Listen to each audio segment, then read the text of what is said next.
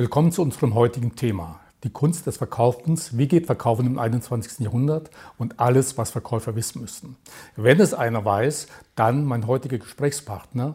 Er ist Unternehmer aus Leidenschaft, äh, Trainer, Bestseller, Autor und er gehört zu Europas besten Verkaufsexperten. Ich freue mich auf das Gespräch mit Martin Limbeck. Ja, vielen Dank für die Einladung zu dem Gespräch. Ich freue mich sehr. Ja, äh, Martin, ich freue mich, dass wir hier in so einer tollen Kulisse hier sitzen dürfen, bei dir zu Hause im Büro in Wesel.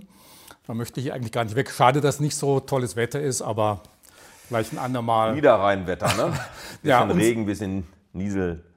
Äh, das haben wir hier öfters äh, auf der anderen Seite. Ja, wir wohnen und leben hier und arbeiten auch hier. Also Hälfte des Hauses ist Büro, Hälfte ist Arbeiten. Und äh, ja, das hier, wo wir jetzt sitzen, war mal ein normaler Wintergarten für Blumen, eine Orangerie. Und der ehemalige Eigentümer, das war hier so der Kiesbaron, ja. ja der hat praktisch hier den Louvre nachgebaut und wir haben daraus eben einen schönen Meetingraum gemacht. Ja, ideal jetzt für unser Absolut. Gespräch. Martin, Leben ist dein Verkaufen. Das zeigst du nicht nur täglich als Unternehmer, sondern du hast auch zwei dicke Bücher zu diesem Thema geschrieben. Heute geht es ja über alles, was Verkäufer wissen müssen. Das ist das erste Buch hier, vielleicht für unsere Zuschauer zur Information. In einem weiteren Interview geht es um äh, Führungskräfte, Vertriebsführung, was einfach, wie werden Führungskräfte zu Leadern, zu besseren Leadern? Absolut. Im zweiten Gespräch. Äh, dann für den Einstieg habe ich eine kleine Quizaufgabe okay. für dich, Martin. Und zwar, ich weiß, wo du an einem Donnerstag vor 180 Monaten gewesen bist. Schon eine Ahnung? in welche Richtung das gehen könnte? Ein Donnerstag vor 180 Monaten. Um es dir leichter zu machen, 180 Monate sind 15 Jahre. Ich kann dir auch noch die Uhrzeit sagen, das war ein Vormittag, Donnerstagvormittag um 10 Uhr.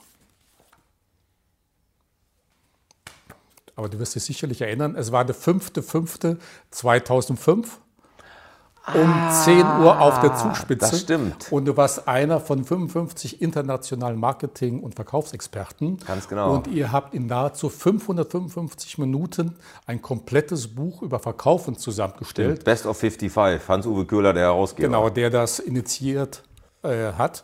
Und in diesem Buch, also ich habe es gelesen, weil ich das bei mir nämlich zu Hause fand, bei der Vorbereitung auf unser Gespräch hier. Und da wirst du so ein bisschen als Hard-Selling-Experte äh, dargestellt. War auch so. Ist das immer noch so ein Thema oder was hat sich seitdem verändert? Äh, schau, das ist relativ einfach gewesen. Wie, ich habe mich mit 27 Jahren schon selbstständig gemacht, also sehr jung als Trainer äh, in dem Bereich. Bin in ein Franchise-System äh, gegangen, Institut für Wirtschaftspädagogik, damals Volk und Partner in Starnberg, Niederpöcking, äh, um es ganz genau zu nehmen. Und äh, ja, hatte da einen Siebenjahresvertrag, habe den auch sauber erfüllt und wollte das Unternehmen übernehmen. Und der Inhaber und ich haben uns damals kaufpreistechnisch nicht geeinigt. Dann habe ich mein eigenes Ding gemacht. Und dann habe ich halt am Markt geschaut, was gibt es denn? Es gab Hans-Uwe Köhler, den Loveseller. Es gab Erich Norbert de Trois, den Preispapst. Es gab Edgar Geffroy, Clienting. Also es gab jede Menge stark positionierte Trainer. Und ich wollte nicht einer von vielen sein und brauchte ein Thema. Und ich war schon eher jemand, ich habe in meinem ersten Leben in der Kopiererbranche verbracht. Also ich habe so richtig Door-to-Door-Geschäft gelernt. Ja. Immer Preisgespräch, immer Verdrängung. Äh, ne, dann habe ich auch den Hype mitgemacht der neuen Faxgeräte damals noch, ne, heute Schneckenpost genannt. Ja, und, und, und dann suchte ich nach einer Position. Und alle haben immer gesagt, du bist eher so der Drill Instructor, du bist tough, du bist klar, du bist wahr, Junge aus dem Ruhrgebiet. Und dann kamen wir auf die Idee, man kannte ja noch das alte Hardselling, anhauen, umhauen, abhauen. Ne, so Bernie Kornfeld, iOS, Steuersparmobilien, schwappte von Frankreich damals in den 60ern nach Deutschland. Und dann war die Idee, das neue Hardselling zu machen. Was war die Idee des neuen Hardselling? Das neue Hardselling, ein abschlussorientiertes Verkaufen, weil darum geht es auch heute noch, ich will einen Abschluss irgendwann machen, mit einer gleichzeitigen langfristigen Kundenbeziehung. Das ist kein Widerspruch. Und natürlich sagten mir meine Positionierungsexperten damals, mit denen ich gearbeitet habe, mit denen ich heute noch befreundet bin, dir wird vielleicht eins passieren oder wahrscheinlich eins passieren, das Neue fällt irgendwann weg, dann giltst du als der Hardseller, aber du hast eine Positionierung. Und in der Tat, das war so. Mir hat es schon geholfen, weil ich galt dann schon irgendwann als der Hard-Selling-Experte. Und äh, natürlich, wie der Name schon sagt, hart. So, jetzt kann ich auch hart doppelt herzig nehmen, auch mit Herz nehmen. Und ähm, ich unterscheide sehr stark auch in meinen Büchern. Ich habe ja ein anderes äh, Buch geschrieben, ich weiß gar nicht, ob ich es jetzt erwähne, aber ich sage es einfach mal, es nicht gekauft hat er schon. Das war ein reines Einstellungsbuch. Und da habe ich es beschrieben und ich glaube, das beschreibt mich heute auch ganz gut. Und auch das Tun und Arbeiten, was wir mit unserem Unternehmen mit 25 Leuten heute machen du hast ein Selbstbewusstsein, heißt, ich kann mich frei vor eine große Mannschaft von Menschen stellen und sprechen, das mache ich ja bei Keynotes, ne? Äh, und du hast ein, oder du sprichst jemand an, du rufst jemand an, ja, du hast also, du bist eher, wie es so schön halt, extrovertiert. Und dann hast du aber etwas, was, äh, ich nehme immer gerne die Metapher des Baumes. Nimm einen Baum 30 Meter hoch, ja, und der wächst schnell, du machst deine Ausbildung, du hast deinen ersten Job, du verdienst dein erstes Geld, du machst Karriere, whatever, bis 35 vielleicht. Und er ist 30 Meter gewachsen. Und jetzt nehmen wir nicht einen Flachwurzler, sondern einen Tiefwurzler. Wie lang sind seine Wurzeln? Quizfrage zurück. 30 Meter hoher Baum, wie tief sind die Wurzeln? Wie viele Meter jetzt meinst ja. du? Was schätzt du? Ja, schätze, ja, schon etliche Meter. Genauso wie die Spitze, also auch 30 Meter. Und das nenne ich unseren Selbstwert. Und ich hatte früher wenig Selbstwert. Und da war ich auch schon mal ein bisschen rumpeliger unterwegs, so ein bisschen tougher unterwegs. Und das habe ich halt heute in den Einklang gebracht, weil, ja, wer mich heute kennt, weiß, Familie ist mir total wichtig. Äh, mein Sohn lebt hier in der Nähe, ist jetzt mit in der Company. Äh, meine Eltern sind 84. Ich habe nur fünfmal Weihnachten ohne sie verbracht und es wird kein weiteres Mal geben. Ähm, das sind schon meine Wurzeln hier, die Natur. Ich bin hier total angekommen, sehr bodenständig. Ähm, und, und das bin ich nicht mehr. Wohlgleich ich immer noch dafür jeden Tag kämpfe, dass jeder sagt, guten Tag, ich bin Verkäufer, ich möchte Ihnen was verkaufen. Weil das ist ehrlich, wir machen heute ganz komplexe Themen, Key Account Management, wo es wirklich um Prozesse geht, Integration geht, um Consulting geht mit Millionenbeträgen. Das können wir begleiten, das können wir heute alles. Ich denke nur, du darfst deine Wurzeln nie verleugnen, denn der, der ich heute bin, der hat mich ja zu dem gemacht, der ich war. Und äh, deswegen war das eine gute Entwicklung. Und natürlich war ich oft so in die Ecke gestellt worden. Wir Menschen sind ja sehr einfach strukturiert. Wir haben einmal jemanden in die Schublade abgelegt, dann liegt er in der Schublade. Ja, und da freue ich mich sehr darüber. Ich kriege das von vielen Menschen, die mich über Jahre kennen, sagen, wow, wie sie sich entwickelt haben, ist mega. Und das war ja auch die Idee von Limbeck, Punkt, Verkaufen, Punkt. Ja, auch da habe ich mich inspirieren lassen, wie so, wie so oft, du musst ja nur mit offenen Augen durch die, durch die Gegend laufen. Ne? Äh, jeder kennt Philipp Kottler, jeder kennt irgendwie den Meffert. Und so bin ich drauf gekommen, das Marketingbuch. Und dann denke ich, es gibt nicht das Vertriebsbuch. Also schreibst du es. Und das ist ja auch die Idee von Limbeck. Verkauf ist mehr Nachschlagewerk, ist ja kein Buch, was du von der ersten bis zur letzten Seite lesen sollst, 650 Seiten, 1,7 Kilo, sondern nehmen wir mal, du hast morgen ein Erstgespräch also es kommt, wie bereite ich mich vor, nochmal Fragetechnik, Bedarfsanalyse oder ich habe morgen ein Abschlussgespräch, ich weiß genau, der Kunde wird vielleicht nochmal mit dem Preis kommen, was wird meine Preiseinwandbehandlung sein und das war die Idee von Limbeck. Verkaufen und ja, bin auch sehr happy, dass das Buch direkt nach Erscheinungstermin auch direkt ein Bestseller war und das bin ich schon irgendwie so, wenn du heute dir den Markt anschaust, der hat sich auch in meinem Markt ja verändert, gibt diese, ich nenne das immer liebevoll und das meine ich äh, gar nicht despektierlich oder so, sondern die B2C-Trainer, die sagen, pass mal auf, hier hast du mein E-Mail-Funnel, kostenloses Buch, zahl mir die Handlingkosten, ich mache den Saal voll, mache dann Upselling. Und jetzt kommt einer wie ich und sagt, pass mal auf, Limbeck.verkaufen verkaufen 59 Euro. Das ist ja für ein, für ein Fachbuch schon ein Schluck aus der Pulle, können wir festhalten. Und ich könnte es auch für 159 verkaufen, weil so für eine Haut drin ist, sage ich immer. Nur, nur das bin halt ich. Ich gucke immer, wenn alle im Markt in die Richtung laufen, das empfehle ich auch Verkäufern und Verkäuferinnen, orientiere dich nicht an deinem eigenen Markt nur, sondern guck, wenn alle in die Richtung laufen, guck du, wie du in die andere Richtung laufen kannst. Weil ich habe einen schönen Satz geprägt, der heißt, entweder bestimmt dich der Markt oder du bestimmst den Markt. Und das Letztere macht einfach mehr Spaß. Und das war immer meine Idee. Äh, Martin, es gibt ja viele legendäre Verkäufer. Du hast sicherlich auch schon viele kennengelernt in der Vergangenheit. Zwei Namen sind mir mal spontan eingefallen. Frank, Frank Bettger man sagt, einer der besten Versicherungskäufer weltweit. Absolut. Äh, mit dem Buch Lebe begeistert Ungewinne, den sicherlich viele Verkäufer Milliarden kennen. geschrieben. Milliarden hat ja. er geschrieben. Ja. An, Versicherungs an, an Versicherungsleistungen. Milliarden hat er geschrieben. War sicherlich eine, ein Vorzeigerverkäufer, ja. ähnlich wie Joe Girard in Amerika. Genau, der ist beiden. erst letztes Jahr verstorben. Genau. Weltbester Käuf, Verkäufer oder Autoverkäufer. Ich weiß nicht, ob du seine Zahlen kennst. 13.000 ein Auto. Genau, an einem Tag war sein Maximum 18 Autos. Äh, in einem Monat mal, ich glaube, 170, 180. Also kaum. Also sein Jahresbest, das war die Auswahl, 13.000 ein Auto, weil ich habe ihn in einem Vortrag noch drin. Er hat äh, jedem Kunden jeden Monat eine Postkarte geschrieben. Ja, äh, er hatte damals schon eine schöne Sache, ne? Äh, überzeugen, überzeugen, also Zeugenumlastung. Wird berichtet, er hatte an seiner Verkaufswand mit Polaroid, das kennen die Generation Y und Z gar nicht mehr, das war so eine Kamera, wo direkt ein Bild rauskam, ihr Lieben, ja, und hatte er immer von der Autoübergabe die glücklichen Kunden fotografiert. Natürlich jeder, der ihm gegenüber saß, hatte dann so 30, 40, 50 Bilder von glücklichen Kunden. Der wusste jeder, der muss gut sein. Und er war 14 Mal bester Verkäufer Amerikas. Ja, und ist, wie gesagt, nach wie vor der Einzige, der im Guinness Buch der Rekorde steht. Und natürlich die Methodiken, die der damals hatte. Ja, kann man hatte, von denen heute noch was lernen? Werden solche Typen heute noch erfolgreich? Absolut. Dieses Hard-Selling? Absolut. Das ist nicht Hard-Selling gewesen. Also nimm mal ganz, äh, äh lebe begeistert, der ist ja sehr stark über die Begeisterung gegangen. Das zählt ja auch heute noch. Ne? Es gibt ja Trainer, die sagen, ich habe schon immer gesagt, in mir muss brennen. Augustinus hat gesagt, in dir muss brennen, was du bei anderen entzünden willst. Und nur wenn du selbst begeistern kannst, kannst du natürlich auch andere begeistern. Wobei ich heute auch sage, wir sind vielschichtiger geworden. Das, was sich in den letzten fünf Jahren im Verkaufen verändert hat, hat sich die letzten 50 Jahre davor nicht geändert. Ich kenne auch sehr gut, es wird immer unterschätzt, sehr gute introvertierte Verkäufer. Die sind halt nicht so im Door-to-Door-Vertrieb, sondern die sind im Key-Account-Management. Die bereiten sich aber, wie wir so schön sagen, wenn wir nach Menschen nach Farben gehen, dann gibt es ja die roten, die Dominanten, die gelben, die Initiativen, die grünen, die teamorientierten, die unterstützen und die blauen, die Zahlen, Daten, Fakten. Und ich kenne im Key-Account auch viele Ingenieure, die sehr gut sind. Die sind jetzt nicht gut in der Kaltakquise beim Telefonieren, aber am Tisch können die super erklären, den Kunden auch abholen. Und Heute müssen wir mit ganz anderen Teams arbeiten. Nur ich, ich habe einen Vortrag, der da heißt Verkaufen in digitalen Zeiten. Der neue Experte heißt Kunde. Und da zitiere ich Joe Girard mit einer Sache. Ich sage, und deswegen kannst du trotzdem von den Alten lernen. Er hat eben, wird berichtet, ja, in seinem Buch auch, er hat jeden Monat äh, den Kunden eine Postkarte geschickt mit schönen Urlaub, ich liebe euch, so weit muss jetzt nicht gehen, sage ich immer. Aber so ein einfaches Beispiel, nämlich als Metapher, ich sage, was kannst du heute modern machen? Zwei einfache Beispiele. Punkt Nummer eins, Du hast ein Verkaufsgespräch gehabt, ob im Key-Account, ob im B2B, ob im B2C, völlig wurscht. Und schickst dem Kunden so drei Stunden nach dem Gespräch eine SMS als Metapher Postkarte und sagst, hallo Herr Kunde, war ein toller Termin heute. Mache Ihnen das Angebot wie versprochen bis Ende der Woche fertig und freue mich schon auf unseren Folgetermin übernächste Woche. Hat richtig Spaß gemacht heute bei Ihnen. Ich glaube, dass du den Kunden damit beeindruckst. Ich glaube, dass das kaum mal jemand macht. Zweites Beispiel, gibt es heute jede Menge Software, da sind die Amerikaner uns ein bisschen weiter voraus.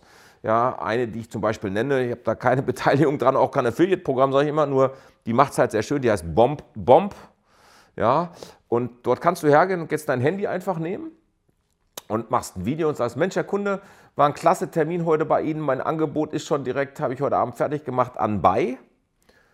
Oder drei Tage später schickst du es raus.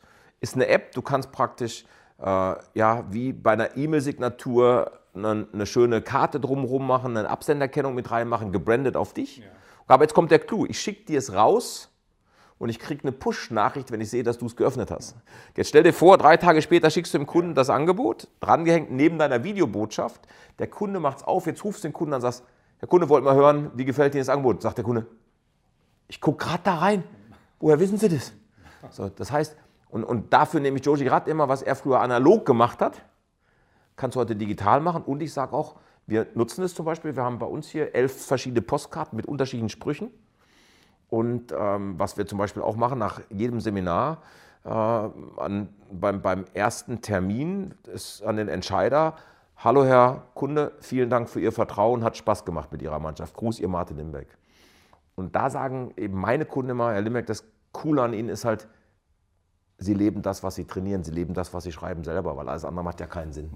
Das führt uns gleich mal zu den vier Erfolgsautoren, die du auch in deinem Buch beschreibst, die einen wirklich Top-Verkäufer ausmachen. Du nennst die Einstellung, verkäuferische Fähigkeiten, Strategie und Methoden und natürlich auch die Marke, die man selber darstellt.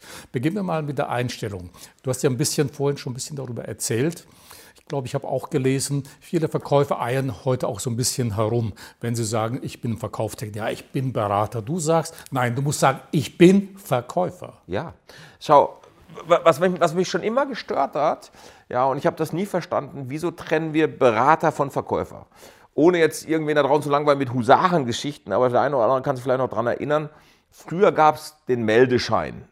Die gibt es ja teilweise heute noch. Ne? Wir wollen zwar digital, buchen wir heute die Reise und das Hotel, müssen aber analog noch den Schein ausfüllen. Nachher ich mich immer tot. Ne? Oder genauso ne? Autobuchung online.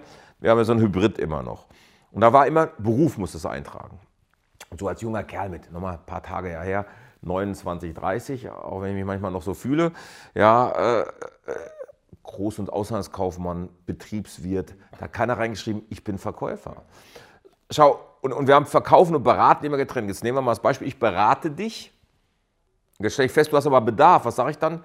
Bleiben Sie ruhig sitzen, ich schicke Ihnen jetzt einen Verkäufer. ein guter Verkäuferin oder ein guter Verkäufer wusste schon immer, dass eine Beratung immer zum Verkauf führt. Das eine mit dem anderen trenne ich nicht. Äh, wir haben aber Angst vor diesem Wort Verkäufer. Ich bin Consultant, ich bin Kundenbetreuer, ich sage immer, ich kenne nur betreutes Wohnen.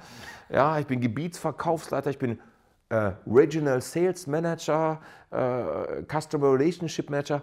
Aber am Ende aller Tage geht es auch um eine Sache, den Kunden happy zu machen, dem Kunden vielleicht auch mal helfen durch eine schwierige Entscheidung, wo er eine Hilfestellung braucht und auf dich hört, weil er nicht weiß, wie er sich entscheiden soll. Ein Grundwert, den ich von meinen Eltern mitbekommen habe als Ruhrgebietsjunge in Essen geboren und auch heute, den ich auch immer verfechtet habe, ist Ehrlichkeit wert am längsten. Deswegen sei doch ehrlich, wenn der Kunde sagt, Sie wollen mir doch eh nur was verkaufen. Ja, habe ich früher Einwandbehandlung gemacht am Telefon. Ja, eine Idee.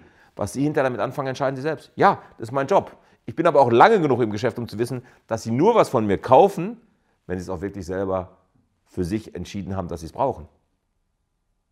Aber eier nicht rum.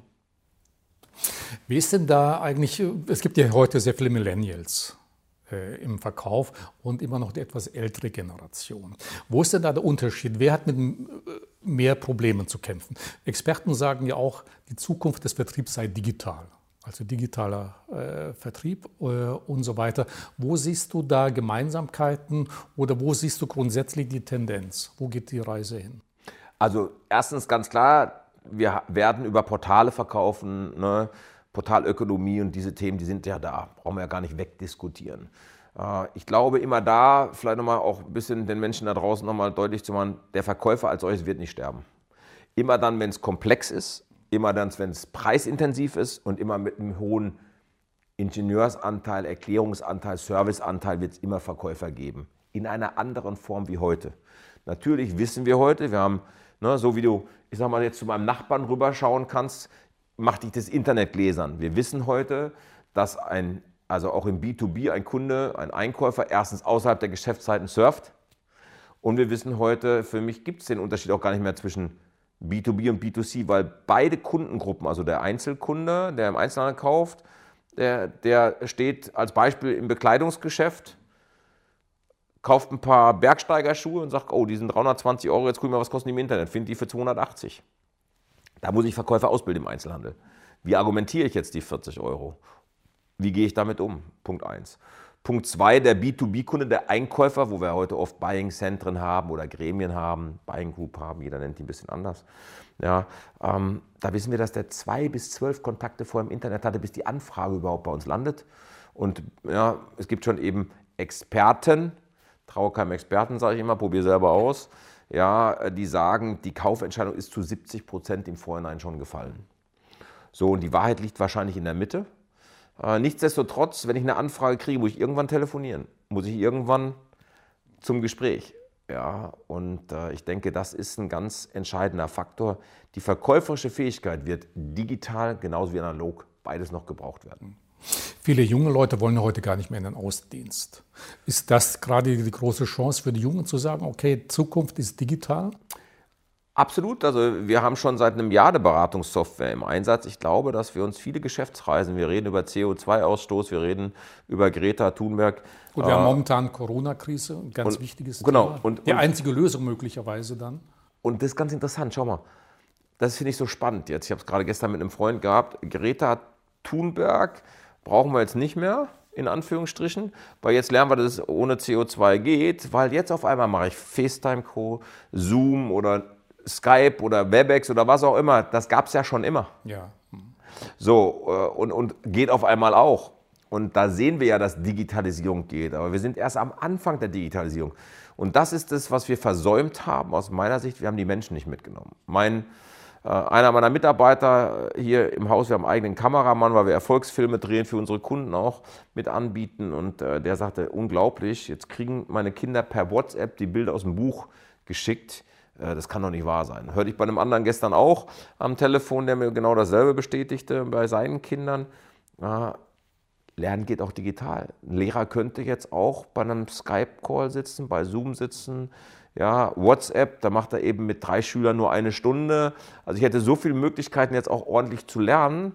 Und äh, so schlimm das Ganze ist, äh, verstehe mich richtig. Ja, ja. Nur es hilft uns vielleicht, die Digitalisierung schneller voranzutreiben und auch eben solche Sachen wie Reisezeit in Zukunft anders zu gestalten und viel mehr über digitale Möglichkeiten, über Videokonferenzen. Äh, auch ich habe Kunden, die natürlich jetzt gesagt haben, hm, Seminar gerade schwierig, klar. Ja, wir wissen ja nicht so genau, was kommt. Wir sind ja gerade erst am Anfang von Corona, sonst wären wir zwei ja auch nicht hier heute. Ja, und äh, ich glaube, äh, das kann ja noch keiner absehen, was da kommt. Nur es hat uns vielleicht geholfen, schneller in die Digitalisierung zu kommen. Es hat uns vielleicht auch geholfen, nochmal anders über Dinge nachzudenken. Und ich glaube, die junge Generation, wie es so schön heißt, die braucht heute einen Sinn, einen Why, ja, äh, will nach wie vor einen Außendienst, wenn es ihnen Spaß macht. Äh, und ich bin als Business Angel ja auch unterwegs bei Startups und betreue ein paar Startups. Die haben auch alle eine Herausforderung. Tolle Idee, aber sie kriegen sie nicht verkauft. Und wir wollen immer um dieses Verkaufen rumkommen und das wundert mich so, weil. Mehr beraten als verkaufen. Ja, ist ja schöner, ja. Ich kann ja noch so eine tolle Idee haben. Ich muss sie irgendwann, wie es so schön heißt, heute pitchen. Ja, ich muss die Investoren pitchen. Ich brauche ein Pitchbook und was wir heute nicht alles entwickelt haben. Das heißt alles was mit Verkaufen. Aber irgendwie bin ich ja Unternehmer. Aber was hilft mir das beste Unternehmen, wenn ich nichts verkauft kriege? Bleiben wir mal beim Verkäufer. Du nennst in deinem Buch Farmer und Hunter. Was ist darunter zu verstehen? Ich, ich mache es immer ganz einfach. Es gibt Verkäufer. Welche Art von Verkäufer genau. gibt es eben? Äh, das ist eine ganz unterschiedliche Branche. Nimm das Beispiel, wir haben letztes Jahr ein großes Projekt gemacht äh, für einen Energieversorger. Ja, die sind dort zu Door gegangen, Door zu Door Vertrieb und haben dir eben einen neuen Stromvertrag verkauft. Das ist ein Hunter. Der muss extrovertiert sein, der muss extrem schmerzresilient sein, weil jedes Mal, wenn der Scheldung keiner aufmacht, ist ja eine Ablehnung. Das verstehen viele Menschen nicht. Ja, ist eine Ablehnung. Und äh, dann gibt es eben den Farmer, nimm, wir haben Maschinenbauer, die verkaufen zum Beispiel weltweit äh, Papierfabriken. Da geht der Zyklus über 18, 36 Monate, äh, ganze Teams. Äh, der könnte so einen Job da draußen nie machen, ist nicht sein Ding. Und der andere könnte den Job so nicht machen, in Anführungsstrichen. Das heißt also, da brauche ich andere Typen. Aber beides ist Verkaufen. Selbst wenn ich jetzt ein, eine Fabrik für 25 Millionen verkaufe, muss ich ja irgendwann mal mit dir ein Signing hinkriegen, einen Auftrag. Und dasselbe habe ich an der Tür, wenn ich Strom verkaufe. Also die Bandbreite ist groß. Und es gibt eben Menschen, die machen gerne Neukundenakquise, die sprechen andere gerne an. Aber die sind eben schlecht, wie wir vorhin gesprochen haben, wie Joe Girard. Oh, keine Postkarte, keine SMS. Lass das jemand anders machen. Und das ist auch meine These. Im modernen Verkaufen heute, in der Digitalisierung, wir werden viel mehr Teams haben. Ich stelle bei ganz vielen meiner Kunden Teams zusammen.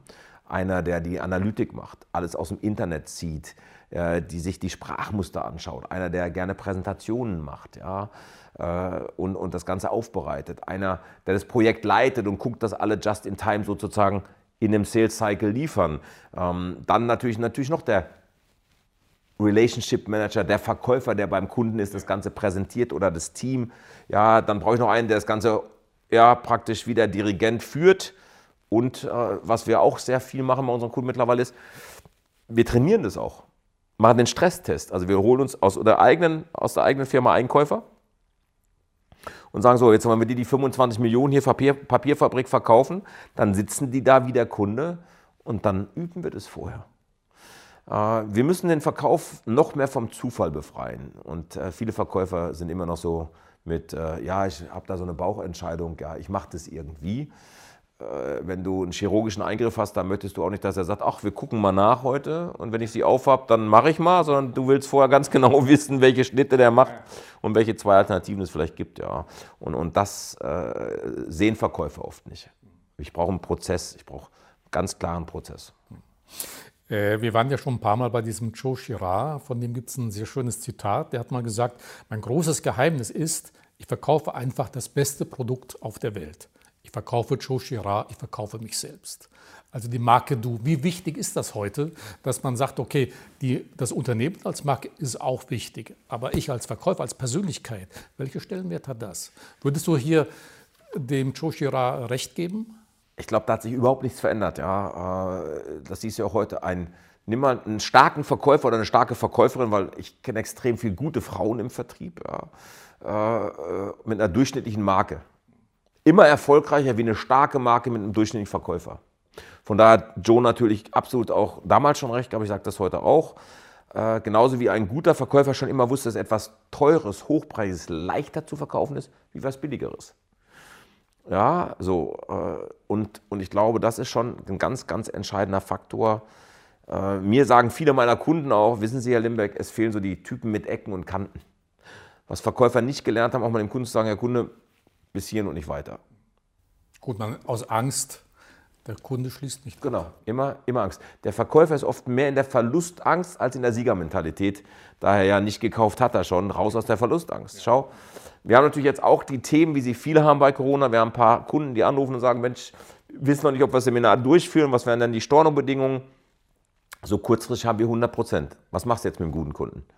Ja, dann sagen wir da viele, oh, aber dann, so, ich mache das auch von Einzelfall zu Einfall, aber ich habe bisher nur verständnisvolle Kunden dran gehabt, die gesagt haben, okay, kann ich total verstehen. Ich sage, nochmal, wir haben ja 25 Leute, ich bin nicht der Einzeltrainer, der zu Hause ein Kämmerchen hat, wir sind eine richtige Trainingscompany. Sie wissen, wo Sie angerufen haben, wen Sie eingekauft haben, jetzt lass uns fair miteinander sein. Sie zahlen jetzt und wir holen nach und da mache ich Ihnen dann, bei vielen guten Kunden aber 50 Prozent jetzt gemacht, hole ich für 50 Prozent nach. Da hat sich nicht ein einziger aufgeregt. Da siehst du auch, dass eine gute Beziehung da ist. Es ist ein Geben und ein Nehmen, ja, und äh, es muss fair für alle sein. Weil du gerade sagst, eine gute Beziehung. Früher gab es mal in Büchern über Verkauf eine schöne Formulierung, der Kauf ist der Beginn einer Beziehung. Gilt das heute noch oder in digitalen Zeiten ist das nicht mehr so wichtig? Teddy Levitt hieß der Mann. Äh, der Abschluss ist nicht das Ende der Kundenbeziehung, sondern der Start wie bei einer Ehe. Ja, so frei übersetzt äh, war es immer ein Marketing-Guru aus den USA und das ist so der Abschluss ist ja nicht der Abschluss, sondern jetzt beginnt ja erst das Ganze. Ne? So, jetzt gehen wir in eine Beziehung rein, jetzt kommt es wieder darauf an, ne? was verkaufe ich natürlich, Es gibt eben auch Produkte, wo du weißt, jetzt oder nie. Ja, ich nehme immer mal ein Beispiel. Manche Märkte haben sich ja leider auch wieder zu alten Hard-Selling entwickelt. Nimm den Mobilfunkbereich als Beispiel. Wenn du heute eine Fußgängerzone lang gehst, ja, hast du einen Mobilfunkshop nach dem anderen. So, ob Konzessionär, ob Franchise, ob direkt, ob indirekt oder ne, so, Ketten der weiß ja, wenn du jetzt reinkommst und willst ein iPhone haben, ja, wenn er, wenn, wenn er das jetzt nicht da hat, entweder verkauft er dir jetzt irgendwas anderes und bindet dich für die nächsten 24 Monate oder er weiß, du bist für 24 Monate weg. So. Auch hier wäre ja klasse, dass er nicht an 24 Monate denkt, sondern sagt, wenn der einmal bei mir ein Handy gekauft hat, wird er sein Leben lang, das war ja auch eine Idee von Joe Girard, der sagt, ich verkaufe nicht ein Auto, ich verkaufe ihm sein Leben lang das Auto. Ja, und Joe Girard nehme ich auch gern für das Beispiel, äh, an der Stelle Up- und Cross-Selling. Schau, wenn du mal die Automobilbranche heute nimmst, es gibt ja kaum noch einen Autohersteller, der nicht alles hat, von Kleinstwagen bis zu Luxus in der Bandbreite. Und wie viele Familien kennst du mit dem reinrassigen Fuhrpark? Da sage ich, haben viele Verkäufer Luft nach oben, weil wenn du einmal bei dem Autohändler ein Auto gekauft hast, dann braucht deine Frau eins, dein Kind eins. Ja, äh, du hast vielleicht Familie, du hast Freunde, wie oft warst du schon, wenn du irgendwo gesessen hast, wie oft hat dir einer die Empfehlungsfrage gestellt? Sagen Sie, wie hat Ihnen das Ganze hier gefallen? Oder Super. gefragt, was äh, fährt die Partnerin oder Ehefrau? Genau. Ja. genau. Eine komplette Bedarf. Habe ich auch noch nie gehört, ja, die Frage. So so einfach. Weil wenn du mir einmal Vertrauen schenkst und von mir begeistert warst, bleiben wir jetzt mal bei dem Beispiel Auto, weil wir Joe Girard haben, der Autoverkäufer war in Detroit, ähm, dann erzählst du doch, kommst du doch nach Hause und erzählst deiner Partnerin davon. Ich werde nie vergessen, meinen ersten Sportwagen habe ich gekauft mit 28, 17, 28. Es war ein M3. Damals gab es die Reklame gelb oder inkognito.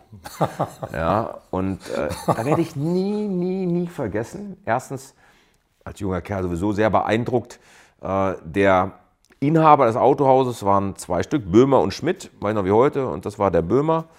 Ja, und äh, der war auch äh, Fahrinstructor bei BMW. Der hat damals das Auto gefahren und ich habe neben dran gesessen. Ich dachte, was macht er mit meinem neuen Auto? So, aber dann machte er eins. Wir fuhren auf den Hof. Werde ich nie, nie, nie vergessen. Guckte mich an und sagte, Martin, mach das Handschuhfach auf, zelebrierte das richtig. Holte schön die Ledermappe raus, nahm seine Visitenkarte und sagte, Martin, ich habe dir hier meine Privatnummer draufgeschrieben. Werner Böhmer, werde ich nie vergessen, Werner hieß er die packe ich dir jetzt ganz hinten hier in das Mäppchen rein, weil die Karte wirst du wahrscheinlich nie, nie brauchen.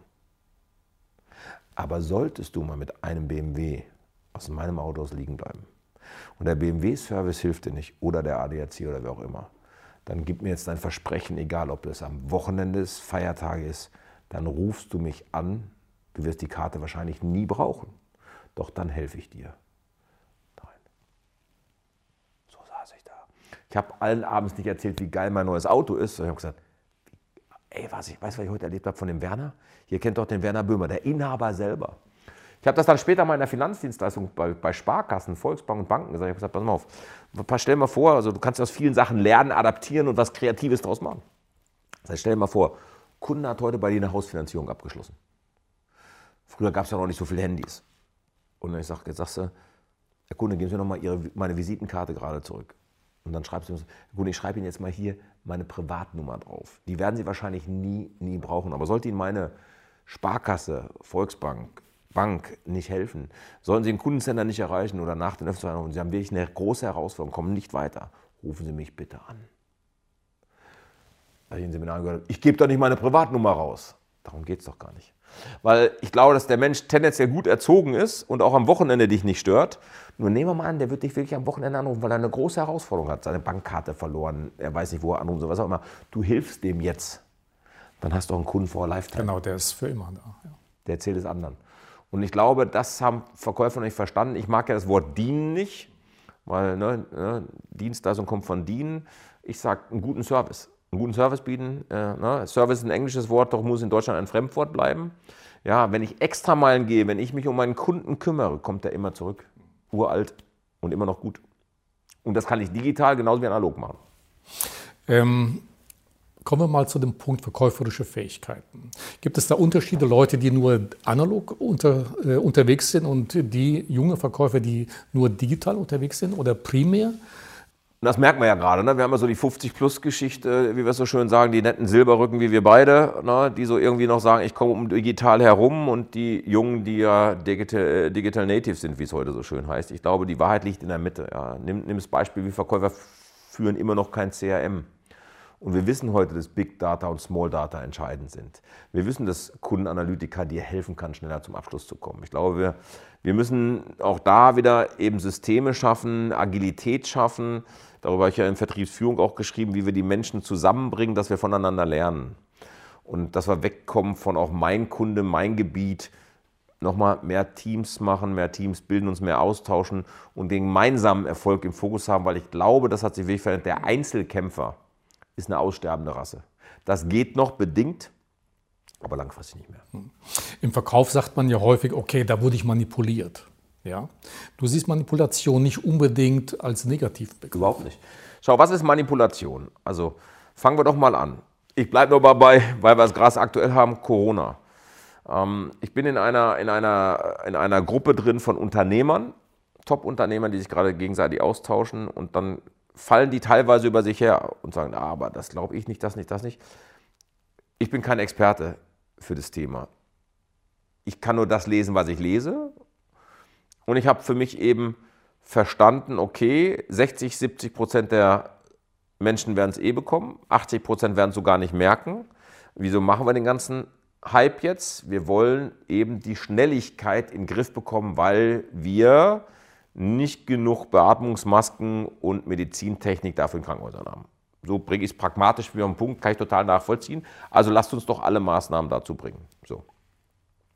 Und jetzt ist ja nur wieder die Frage, sehe ich das eben komplett alles nur negativ und sage, oh, mein Geschäft geht runter, alles wird schwierig, oder sehe ich es eben als Chance?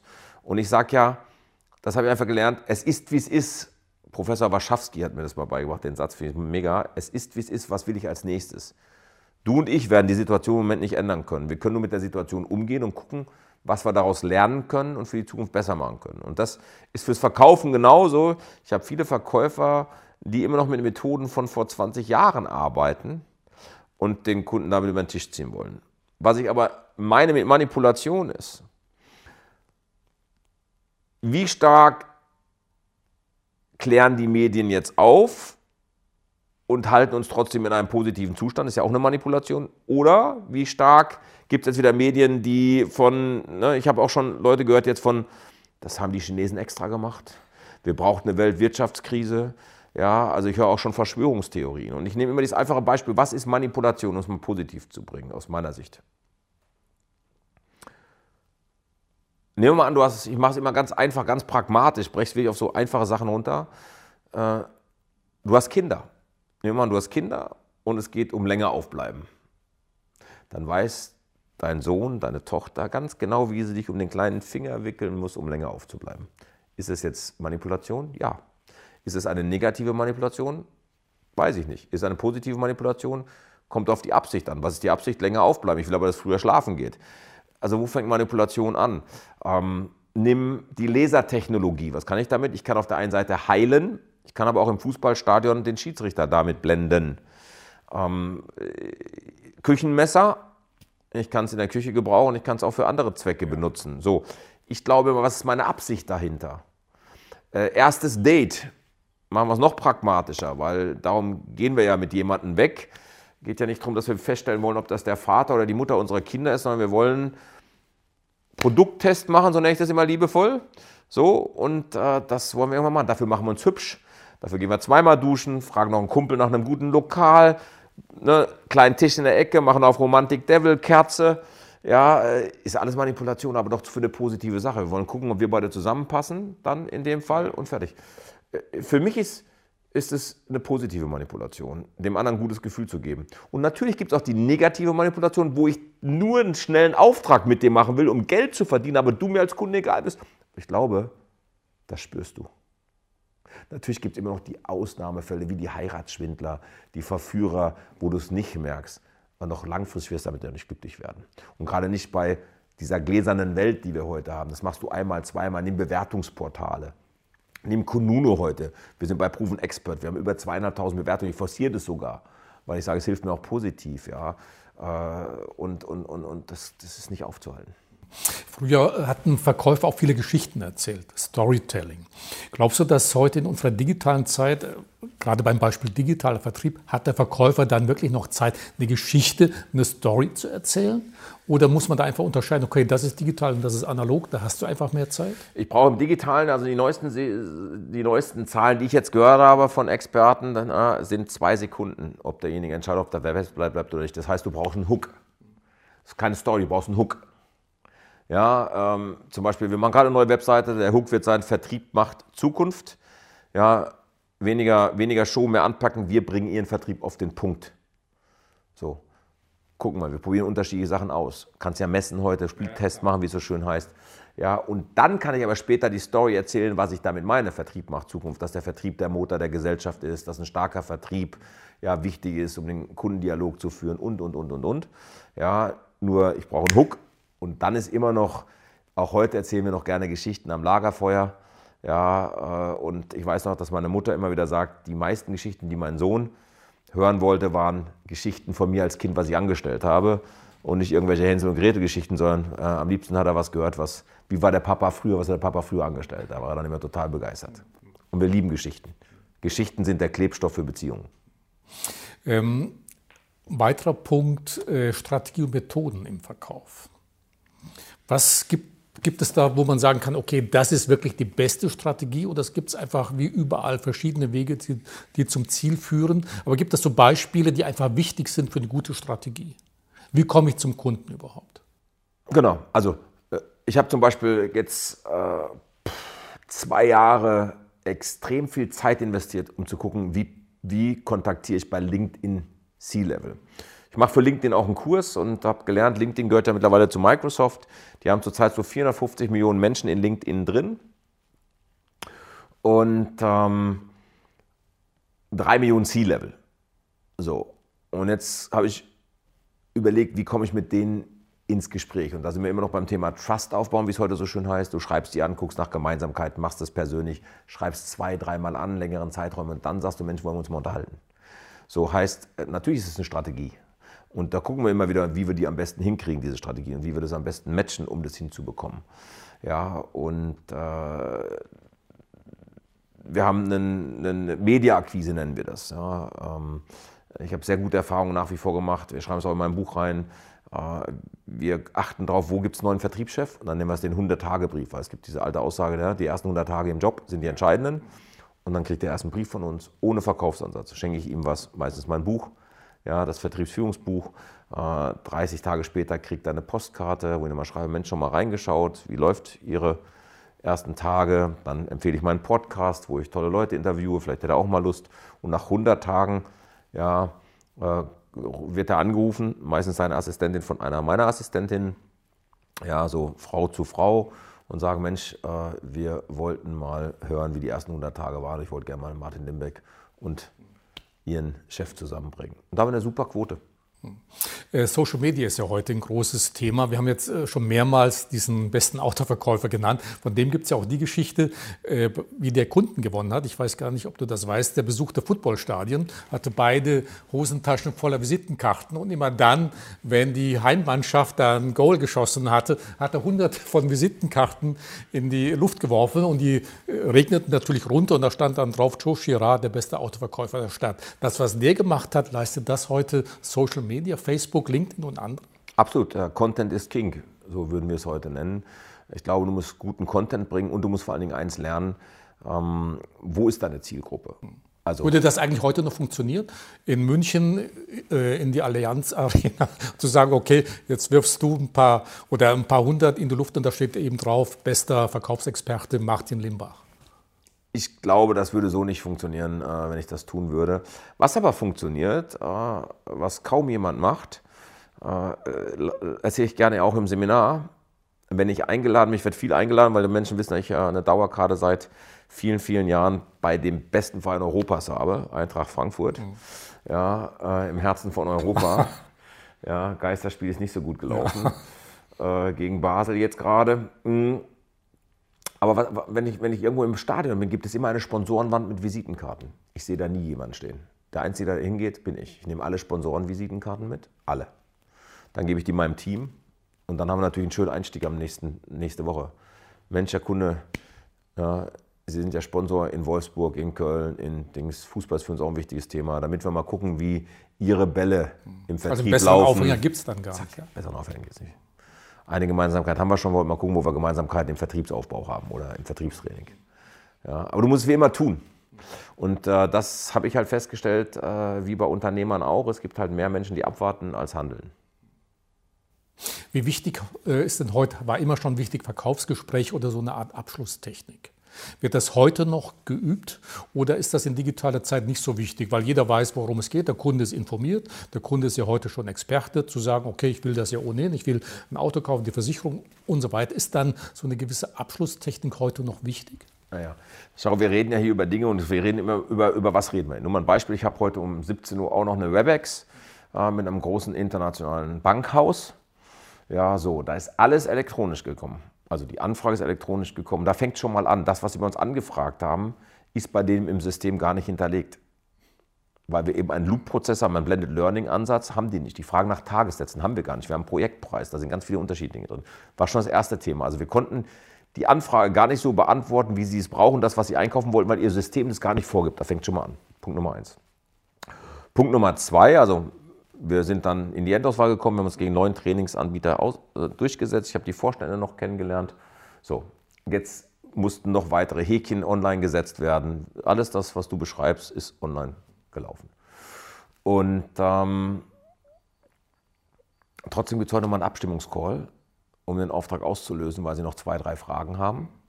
Ja, und weil sich natürlich jetzt durch äh, das, was gerade aktuell passiert ist, das Projekt um drei Monate nach hinten verschiebt. Ähm, und, und das wird heute Abend nochmal besprochen. Ähm, aber natürlich, wenn du heute, äh, als Beispiel, ich war bei den beiden Vorständen und die wollten nochmal das Konzept erklärt haben. Ja, vor zehn Jahren hätte ich auch noch gesagt, nur mal angenommen, Sie erkennen hier und heute, dass wir für Sie das richtige Konzept haben, sagen Sie dann, wir machen das. So. Wenn ich aber da reinkomme, und das nenne ich Vertriebsintelligenz, und äh, ich kriege schon das Intro der Leiterin Personalentwicklung, die sagt, Mensch, Herr Limbeck, Sie haben sich gegen neun Trainingsinstitute durchgesetzt. Wir wollen das mit Ihnen machen. Uns war heute nochmal wichtig, äh, die beiden Kollegen hier im Vorstand wollten Sie nochmal kennenlernen. So, da, da schließe ich keine Abschlussfrage mehr. Da, da mache ich mich eher lächerlich, sondern es war echt cool. Der Termin war auf eine Stunde angesetzt. Nach 35 Minuten war ich raus. Und der Vorstandsvorsitzende hat mir auf LinkedIn geschrieben: Klasse Termin, freue mich, Sie wiederzutreffen. So. Ähm, und äh, da, da, da brauche ich keine Abschlussfrage stellen. So, das mache ich dann über Detailfragen. Ich bin sowieso irgendwann dazu gekommen, es gibt gar keine direkte Abschlussfrage, es gibt nur indirekte Abschlussfragen, die den Abschluss vorbereiten. Ich bin aber jemand, der sagt, also wenn ich jetzt sage, Herr Kunde, wollen wir das jetzt machen, stelle ich das ja in Frage. Das heißt, ich bin unsicher. Für mich ist klar, wenn ich dir was präsentiere und du sagst, gefällt mir, dass wir das machen. Also hole ich irgendwann einfach, wenn ich nur einen Vertrag hätte, dann oder jetzt mache ich einfach Detailfragen. Ich sage, okay, ähm, nehmen wir mal das Beispiel, keine Ahnung, Autokauf. Ne? Bleiben wir, weil wir gerade hatten, dann frage ich irgendwann, okay, in welcher Farbe soll es denn jetzt sein? Nehmen Sie eher das Schiefermetallic oder das schwarze Metallic. Also ich führe den einfach im Prozess. Und das mache ich auch am Computer, dann drücke ich das irgendwann aus. Oder wenn ich es online mache, kann ich das ja genauso machen. Ne? Wir verkaufen heute äh, mit einer Online-Software, kann ich Autos verkaufen. Für einen Zweitermin muss ich nicht mehr ins Auto aus dich schicken. Oder Baufinanzierung. Trage ich jetzt in die äh, Bauanfrage äh, nur Sie ein oder auch Ihre Ehefrau? Oder trage ich Sie als Eheleute da ein? Oder ich frage, ist, ist, ist Lieferanschrift gleich Rechnungsanschrift? Also ich mache das, so nenne ich das, Detailfragen. Ja, ja. Aber ich führe den Kunden über die Detailfragen zum Ergebnis. Genau, also ein Verkäufer, ein sehr guter, hat mir mal gesagt, man stellt dann so eine Art nebensächliche Frage, soll der Vertrag am 1. oder äh, erst Ende des Monats beginnen? Wenn er das ja beantwortet. Und das heißt bei dem ich, einen nebensächliche Frage, der andere nennt es genau, Alternativfrage. Dann weiß ich, dass er dabei ist. Genau. genau. Äh, wenn wir diese vier, Volks, äh, vier Erfolgsfaktoren sehen, also Einstellung, die Marke Du, verkäuferische Fähigkeit, Strategie und Methode, gibt es da eine Reihenfolge, also wo der Verkäufer besonders gut sein müsste? Ja, das oder muss man gefragt. sagen, äh, okay, überall ein bisschen, also das macht dann die Gemeinsamkeit oder gibt es doch, wenn man sagt, okay, die Einstellung ist das wichtig, die Begeisterungsfähigkeit, die Motivation oder ist es mehr die Verkaufstechnik, die verkäuferische Fähigkeit? Ich packe alle vier zusammen und sage, langfristig beholt der Fleißige immer das Talent. Was will ich damit sagen? Mein Lieblingsbeispiel. Ich habe mal einen Teilnehmer in einem Seminar gehabt, Live-Telefontraining. Bei uns wird live telefoniert, auch heute noch in Telefontrainings. Der Text war so schlecht, der hat so gestammelt am Anfang und hat es echt nicht auf die Kette gekriegt. Ne? Und, äh, aber der war so resilient und hatte so eine geile Einstellung. Mir egal, hat weitergemacht. Wenn sich ein anderer dreimal versprochen hätte, hätte er vor Scham aufgelegt. Nee, der hat weitergemacht. Und ich glaube, Hire for Attitude, Train Skills. Wenn du Menschen hast mit der richtigen Einstellung im Verkauf, können die sich alles beibringen. Was aber auch wichtig ist, und jetzt kommen wir noch auf die verkäuferischen Fähigkeiten, ist, was die vielen Verkäufer nicht drauf haben, ich bin immer wieder erstaunt, ja, sind ihre Verkaufsvokabeln. Schau, wenn ich angeln gehe, ne, deswegen lebe ich ja hier, mein zweitgrößtes Hobby ist Angeln, ich tue es nur noch zu wenig. Ja, nur wenn ich angeln gehe, dann weiß ich ja ganz genau, ich habe eine Angel, ich habe eine Rolle, ich weiß, wie ich die Angel zusammenbaue und welcher Köder zu welcher Jahreszeit, bei welcher Temperatur, in welcher Tiefe der richtige ist, wenn ich mich mit Angeln beschäftige. Was mich wundert ist bei Verkäufern, ja, Kunde bringt einen Einwand und der Verkäufer weiß keine Antwort. Da kommt ja mein Joke, den ich mal geprägt habe äh, in, in der Trainerlandschaft, äh, den der eine oder andere, wie ich festgestellt habe, adaptiert hat. Wann ist ein Verkäufer am schlagfertigsten? Zehn Minuten nach dem Gespräch. Weil sie nicht trainiert sind. Ich muss meine Verkaufsvokabeln lernen. Ich muss Verkaufs, meine verkäuferischen Fähigkeiten sind ja meine, ne, wir sind, äh, mein Freund Klaus Fink, der hat das früher immer gesagt, so wie der Handwerker, der Schreiner sein Schreinerwissen haben muss, muss der Verkäufer sein Maulwerk kennen. Im Übrigen, ich kann dir vielleicht etwas sagen, was du noch nicht gehört hast, möglicherweise. Während des Studiums habe ich mal gehört, wenn du mal in so einer Verkaufssituation als Verkäufer oder auch in der Prüfung, gibt es eine Frage oder eine Antwort, die dir immer weiterhilft. Wie meinen Sie das eigentlich? Absolut. Ja? Denn ich habe Zeit zu überlegen und der Kunde präzisiert vielleicht noch seine Antwort oder das, was er wissen möchte. Ja. Also zwei Vorteile dadurch. Wie meinen Sie das eigentlich? Mhm. Cool. Also es gibt nichts, wo man sagen könnte, es ist immer so was Gemeinsames als äh, alle vier Erfolgsfaktoren. Dem einen liegt das mehr, dem anderen jener. Und im Grunde kommt es dann auf die Persönlichkeit an, wie ich damit insgesamt umgehe. Ich glaube nach wie vor, wir Menschen machen am liebsten Geschäfte mit Menschen, die wir mögen. Und wollen immer noch auf eine charmante Art und Weise Gute verführt werden. Im, ja. im, im, positiven Sinne jetzt, nicht das ins Negative. Aber wir, wir werden gerne auf eine sympathische Art und Weise verführt, etwas zu kaufen oder sonstiges tun. Ich gebe ein schönes Beispiel. Ich wollte eine ganz bestimmte Standuhr irgendwann mal haben von Sattler aus München. Und ähm, ja, irgendwie wollte ich die immer haben und äh, war mir aber immer zu sparsam selber, mir selber zu geizig, das zu machen, weil ich dachte, hm, braucht man das wirklich? Hm, so. Und äh, lange Rede, kurzer Sinn, irgendwann habe ich im Internet mal wieder so gesurft nach der Uhr. Ja, äh, und äh, dann fand ich einen Berliner Uhrenhändler, äh, ein toller Mensch, fragte meinen Uhrenhändler, von dem ich einige Uhren habe, weil ich ein bisschen so, ich mag Standuhren, Wanduhren was ausgefallen ist, was individuell ist. Und ich habe mir zu meinem 40. Urlaub mal eine Neschke-Uhr, zu meinem 40. Geburtstag mal eine Neschke-Uhr geschenkt. Und äh, den rief ich an sagte, ja, toller Uhrenhändler, ist der größte Sattlerhändler, der hat wenig Ahnung. So. Und äh, Dann habe ich zweimal mit dem hin und her gemeldet. Er sagte, ich habe noch einen, ich gebe mein Geschäft bald auf. Das wusste ich auch von meinem Kollegen, weil er keinen Nachfolger gefunden hat. Wir waren auch in den nächsten Jahren, haben wir 200.000 Handwerksbetriebe in Deutschland, die in Rente gehen und kein oder zwei Millionen sogar, zwei Millionen 200.000, müsst ihr jetzt nachgucken, man googelt, die keinen Nachfolger finden. Das ist bei ihm auch so gewesen. Naja, lange Rede, kurzer Sinn. Ich habe die Uhr dann mit einem sehr guten Preisnachlass bekommen, habe mich dann mit ihm geeinigt. Ähm, er brachte die Uhr, was ich nicht wusste, das hat er mir auch damals nicht gesagt, dass genau diese Uhr auch noch eine Armbanduhr hat mit demselben Ziffernblatt. Und er sagte übrigens, Herr Limberg, wenn Sie dann unterwegs sind und Ihre Uhr nicht sehen können, hatte er dieselbe an. Sagte, wollen Sie mal anziehen? Meine Frau dabei, die grinste auch schon. Ja, sagt er, ich tue meine Autos auch damit reparieren und so. Und sagt er, ich habe aber noch eine neue da. Also ich kürze ab. Ich habe die Uhr natürlich gekauft. Ja, ja. Meine Frau dreimal ankommt und sagt, komm, gönn dir das und so. Du arbeitest so hart. Und äh, das hat er so charmant gemacht. Natürlich hat er das wahrscheinlich ja. geplant gehabt. Das war jetzt nicht spontan, sonst hätte er ja keine neue dabei gehabt. Der hatte schon auf dem Weg zu mir der Limbeck hat Geschmack und die Uber da jetzt gekauft und vielleicht so. Und die habe ich dann auch gekauft. Aber er hat es nett gemacht. War das jetzt Manipulation? Ja, im positiven Sinne. Hatte ich Kaufreue? Nein, weil er es gut gemacht hat und ich Bock hatte. Ich hätte ja auch Nein sagen können.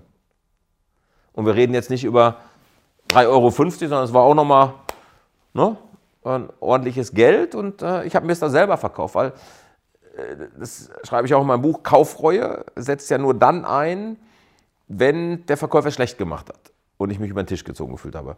Und dann passiert ja etwas, was wir Menschen nennen, ja, der Verstand findet immer eine passende Begründung für die Entscheidung unserer Gefühle. Und jetzt fängst du dir ja an, selber zu verkaufen, warum es eine gute Entscheidung war. Also habe ich mir verkauft, ich hatte das beste Jahr ever in der Firma, ich habe mir dieses Jahr noch gar nichts gegönnt, früher habe ich dir immer was gegönnt. ich, habe ich die Uhr jetzt gebraucht? Nein. Freue ich mich, dass ich sie gekauft habe? Ja. Also haben doch beide alles richtig gemacht. Und das ist mein Punkt. Und, und solche kleinen Verhandlungen haben wir ja jeden Tag. Äh, gibt es Punkte, wo du sagst, das sind absolute No-Gos? Was sind so die meisten Fehler, die Verkäufer machen nach deiner Erfahrung? Also um was sollte man auf gar keinen Fall tun? Hochstatus, sich höher fühlen wie der Kunde, ähm, auf Augenhöhe sein.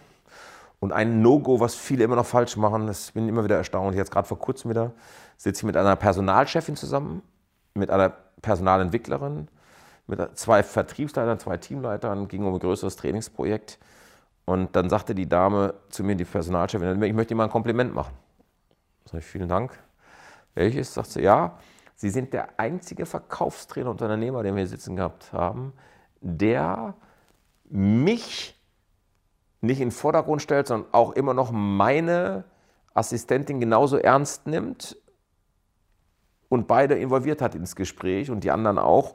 Und die anderen, die da waren, haben sich nur noch auf mich fokussiert, weil ich die Chefin bin. Dabei treffe ich die, gar, die Entscheidung gar nicht. Die Personalentwicklerin muss letztendlich mit Ihnen zusammenarbeiten. Natürlich habe ich das Budget freigegeben, aber wenn die mit Ihnen nicht will, hätte ich sie nicht gebucht.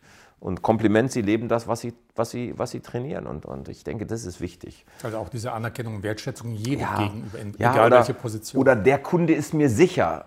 Woher sage ich immer, woher weißt du das? Ja, der kauft seit zehn Jahren bei mir. Ja, seit zehn Jahren kaufe ich Es kann aber auch sein, dass er irgendwann nach elf Jahren mal sagt, jetzt ist ein anderer dran. Also dir ist auch kein Kunde sicher. Ich glaube, du musst permanent was für die Beziehung tun. Ist ja wie zu Hause auch. Ich glaube, manche Menschen glauben auch, weil sie geheiratet haben, ist ihnen der Partner sicher. Wir wissen, dass wir heute eine Scheidungsquote haben, die bei 50 Prozent in Deutschland liegt.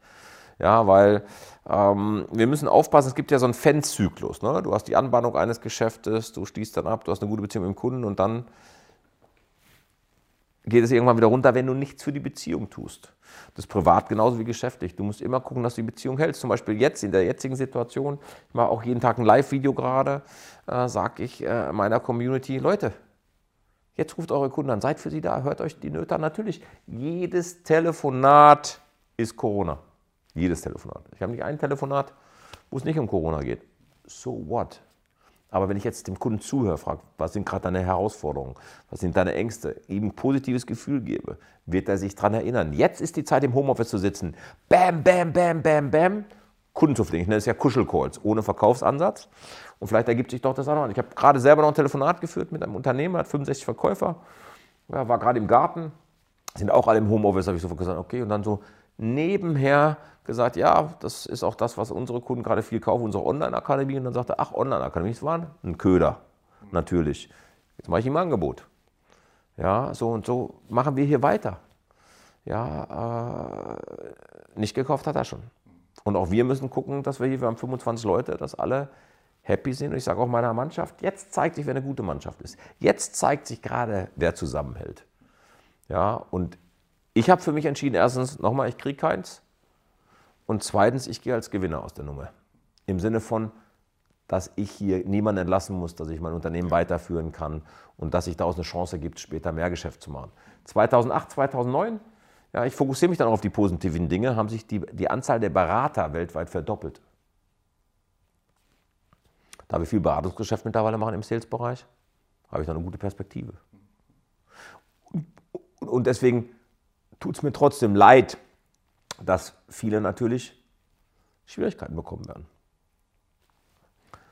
aber auch für diesen eine Chance, da vielleicht noch einen besseren Job zu finden. Gut, und wie du eingangs gesagt hast, Digitalisierung, digitaler Vertrieb ist dann wahrscheinlich für die meisten die Lösung schlechthin. Ja, oder auch jetzt nochmal was Neues anzufangen oder ja, Geschäftsmodelle werden sich